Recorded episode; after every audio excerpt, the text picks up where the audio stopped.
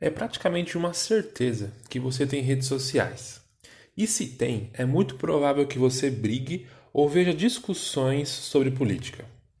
Esquerda para cá, direita para lá. Mas você sabe onde e quando essas definições foram criadas? Hoje, nós vamos conversar sobre o que é chamado a mãe de todas as revoluções, a Revolução Francesa.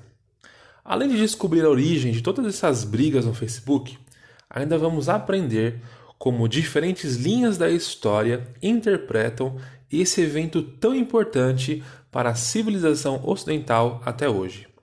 Eu sou Victor Alexandre e fique comigo que começa agora mais um História em Fontes.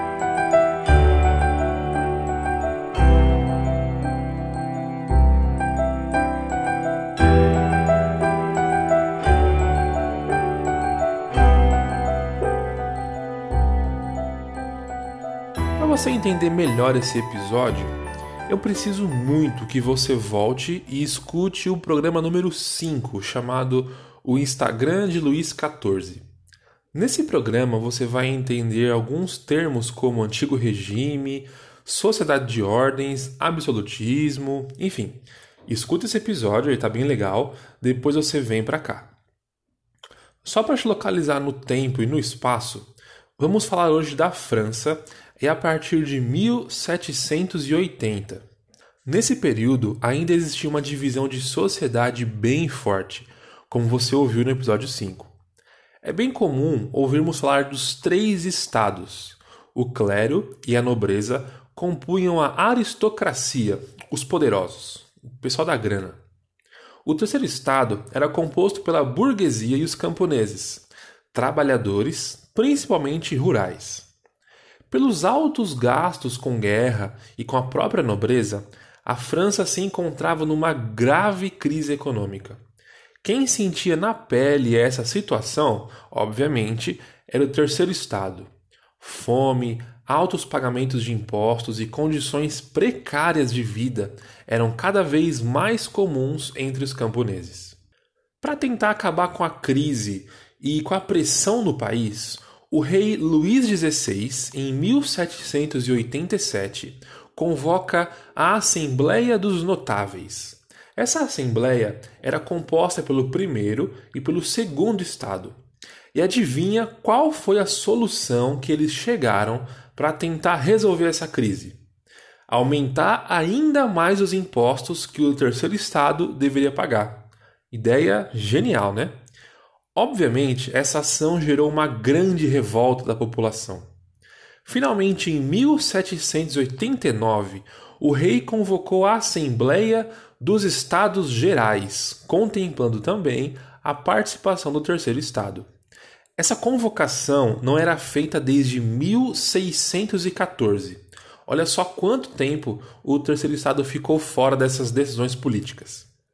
Mas era uma participação mais ou menos, porque essa participação era qualitativa e não quantitativa. Ou seja, o terceiro estado era composto por 97% da população da França. E os votos na Assembleia constavam apenas como um único voto. O primeiro estado valia como um voto, o segundo estado valia como um voto, e o terceiro estado, mesmo tendo muito mais representantes, valia também como só um voto. Então você pode imaginar que os interesses do terceiro estado nunca seriam contemplados. Para você que vai fazer o Enem, essa questão costuma cair bastante nas provas. Os deputados do terceiro estado não ficaram nada satisfeitos com essas decisões e propuseram ao rei que o número de deputados do terceiro estado fosse proporcional à quantidade dos outros estados e que o voto nas eleições fossem contados por cabeça e não por estado. O rei, para não contrariar o pessoal que tinha grana, demorou muito para dar sua resposta às reivindicações que foram apresentadas. Cansados de esperar, os deputados do terceiro estado se separaram e, ainda no ano de 1789, declararam a Assembleia Nacional Constituinte. Aqui eu quero fazer uma pausa porque a gente precisa pontuar algumas palavras que para a gente é bem comum, mas para a época não era. a Assembleia se propunha ser nacional. Você reparou que no episódio 5 e nem aqui usamos a palavra nação, país. Isso é porque esse termo, esse conceito, ainda estava sendo formado. A ideia de nação com fronteira delimitada passou a ser mais disseminada a partir da Revolução Francesa. A segunda observação que eu quero fazer é que, além da Assembleia ser nacional, ela também tinha como objetivo ser constituinte. A Constituição é a lei máxima de um país. Nessa Assembleia, quem se sentava à direita eram aqueles que apoiavam o rei e a monarquia. Em geral, eram contra mudanças abruptas da sociedade que estavam sendo propostas. Já quem estava à esquerda na Assembleia eram aqueles que queriam o fim da monarquia, dos poderes absolutos do rei e mudanças sociais mais rápidas. Os da esquerda eram os jacobinos e os da direita eram os girondinos. Foi a partir daí que o termo direita e esquerda foi sendo usado para classificar partidos e preferências políticas. Não é o nosso foco de hoje, vamos falar disso no episódio futuro, mas essas definições não são fixas e não conseguem compor todas as correntes políticas. Bom, voltando para o assunto. Para resumir, então, a Assembleia Nacional Constituinte de 1789 tinha como objetivo submeter a monarquia, o rei Luís XVI, a um conjunto de leis que até o próprio rei deveria passar a obedecer. Temos aqui então o início do que chamamos na história de Revolução Francesa.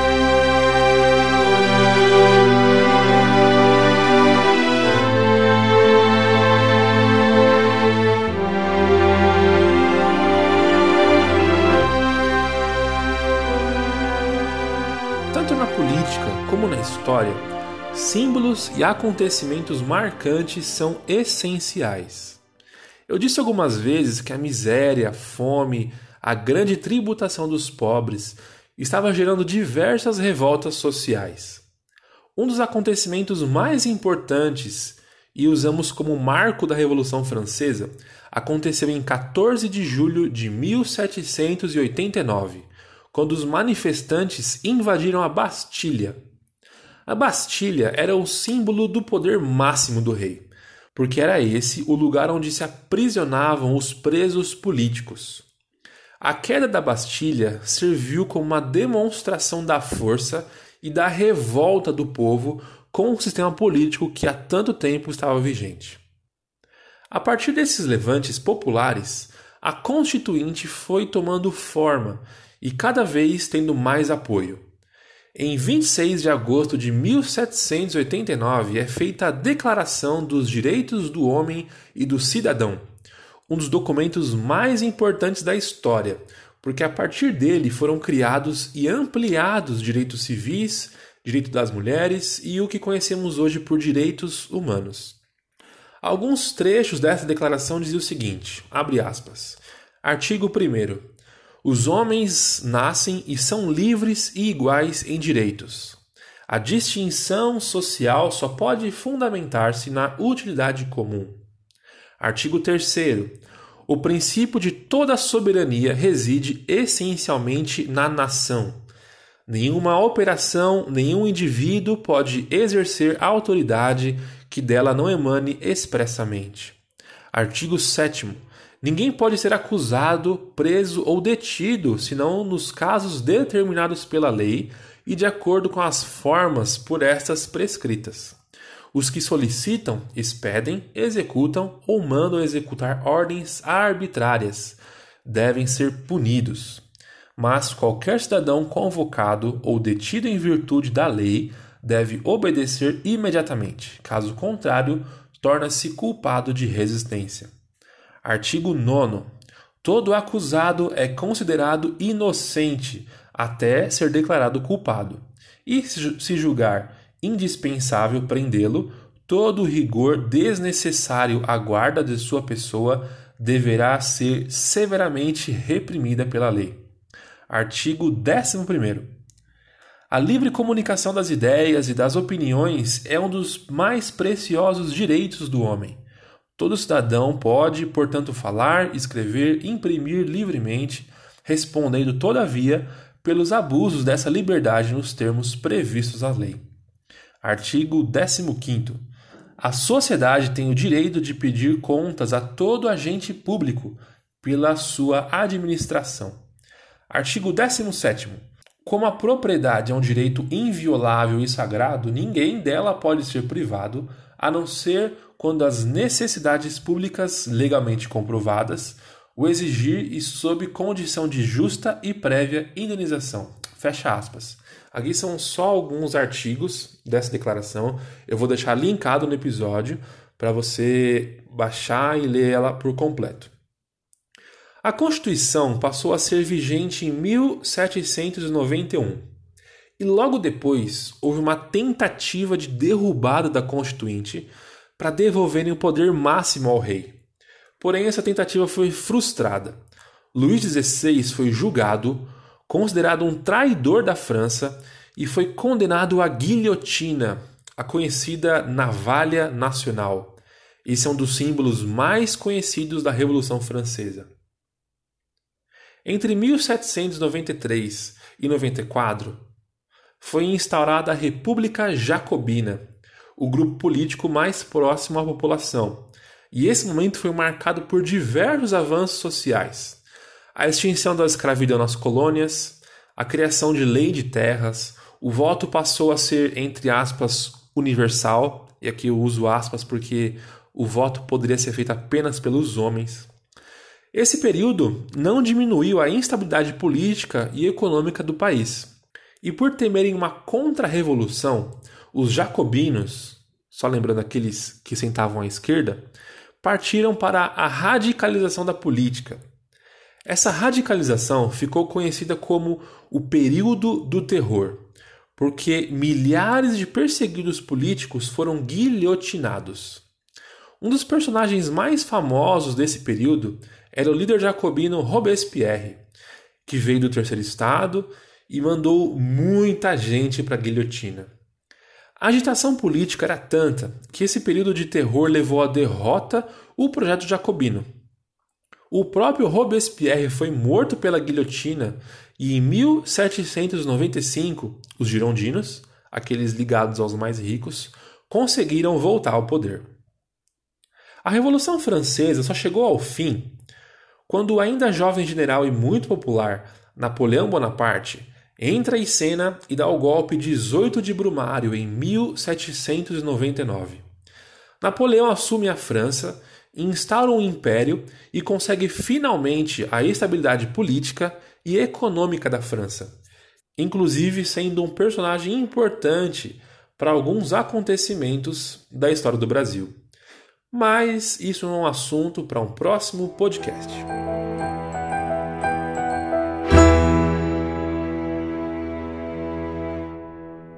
Que você ouviu até aqui é uma linha do tempo que eu busquei ser o mais próximo do factual dos acontecimentos sobre a Revolução Francesa. A partir daqui, eu quero propor um exercício para fazermos juntos. Eu e você que está me ouvindo. Eu não sei se você tem essa curiosidade, mas em um curso de história, não temos apenas a repetição dos assuntos estudados na época da escola. Em muitas disciplinas e em alguns eventos que nós estudamos, no caso de hoje a Revolução Francesa, a gente analisa a historiografia. E é exatamente isso que eu quero fazer junto com você. Primeiro, deixa eu te explicar o que é historiografia. Historiografia pode ser entendida como a escrita da história, ou seja, como o fato histórico é narrado e como as fontes são analisadas. Eu sei que a gente vive num Brasil muito polarizado, mas historiografia não tem a ver simplesmente com direita e esquerda, seja lá o que você entende por isso. Eu narrei para você os eventos que compõem a Revolução Francesa. Essa é a parte que geralmente aprendemos na escola. Mas se eu te perguntar quais foram as causas da Revolução Francesa? Quais foram os motivos que geraram esse evento? Porque assim, Ninguém acorda num dia e fala: Nossa, hoje parece ser um dia legal para guilhotinar um rei, né? É aqui que entra a historiografia e o trabalho do historiador de problematizar o passado. Essa, inclusive, é uma palavra que a gente gosta bastante. Eu vou apresentar para vocês algumas linhas historiográficas sobre a Revolução Francesa, ou seja, algumas teorias históricas que tentam explicar as causas desse evento tão importante para a civilização ocidental. A primeira linha historiográfica que eu quero que você aprenda hoje é a historiografia marxista. Para essa linha historiográfica, a causa da revolução foi econômica. E aqui eu vou usar alguns termos marxistas, tá? Porque existia um descompasso, ou seja, uma diferença brutal entre superestrutura, que eram as ideologias políticas, e a estrutura, que eram os meios de produção. Tentando traduzir isso aqui. Passou a acontecer um descompasso com as ideias iluministas e de liberdade que estavam surgindo em comparação com a vida material da população. As questões de terra, a servidão, a alta tributação, a pobreza, a miséria, por aí vai. Para os marxistas, a revolução era inevitável, pois marcava o declínio do feudalismo e o crescimento do capitalismo. Existe também a historiografia liberal, que acredita que a causa da revolução seja política. Para essa corrente de análise histórica, o processo foi uma defesa da liberdade. Para eles, o que move a ação do homem é a luta e a busca pela liberdade contra a tirania. Portanto, para a historiografia liberal, a revolução foi causada para acabar com o poder absoluto do rei, porque a natureza humana é voltada para buscar a liberdade. Uma terceira linha interpretativa é a da escola dos análises, muito importante para a história, por sinal. Os análises estudavam a história social, como por exemplo o estudo dos preços das mercadorias no período da Revolução Francesa, e é perceptível o aumento dos preços, que com o tempo aumentava juntamente com a pobreza. Esse tipo de historiografia é interessante porque ela é focada nas pessoas comuns, se a gente pode dizer assim. Então, a vida comum da sociedade, os mercadores, os vendedores, uh, os trabalhadores normais. Essa linha da história vai analisar esse tipo de gente, não só os famosos, os reis, os generais. Todas essas narrativas fazem muito sentido. E o trabalho do historiador, que produz a historiografia, e de nós estudantes, é ler essas narrativas, identificar e verificar as fontes. E a partir das fontes, buscar encontrar a verossimilhança com o que de fato aconteceu no passado.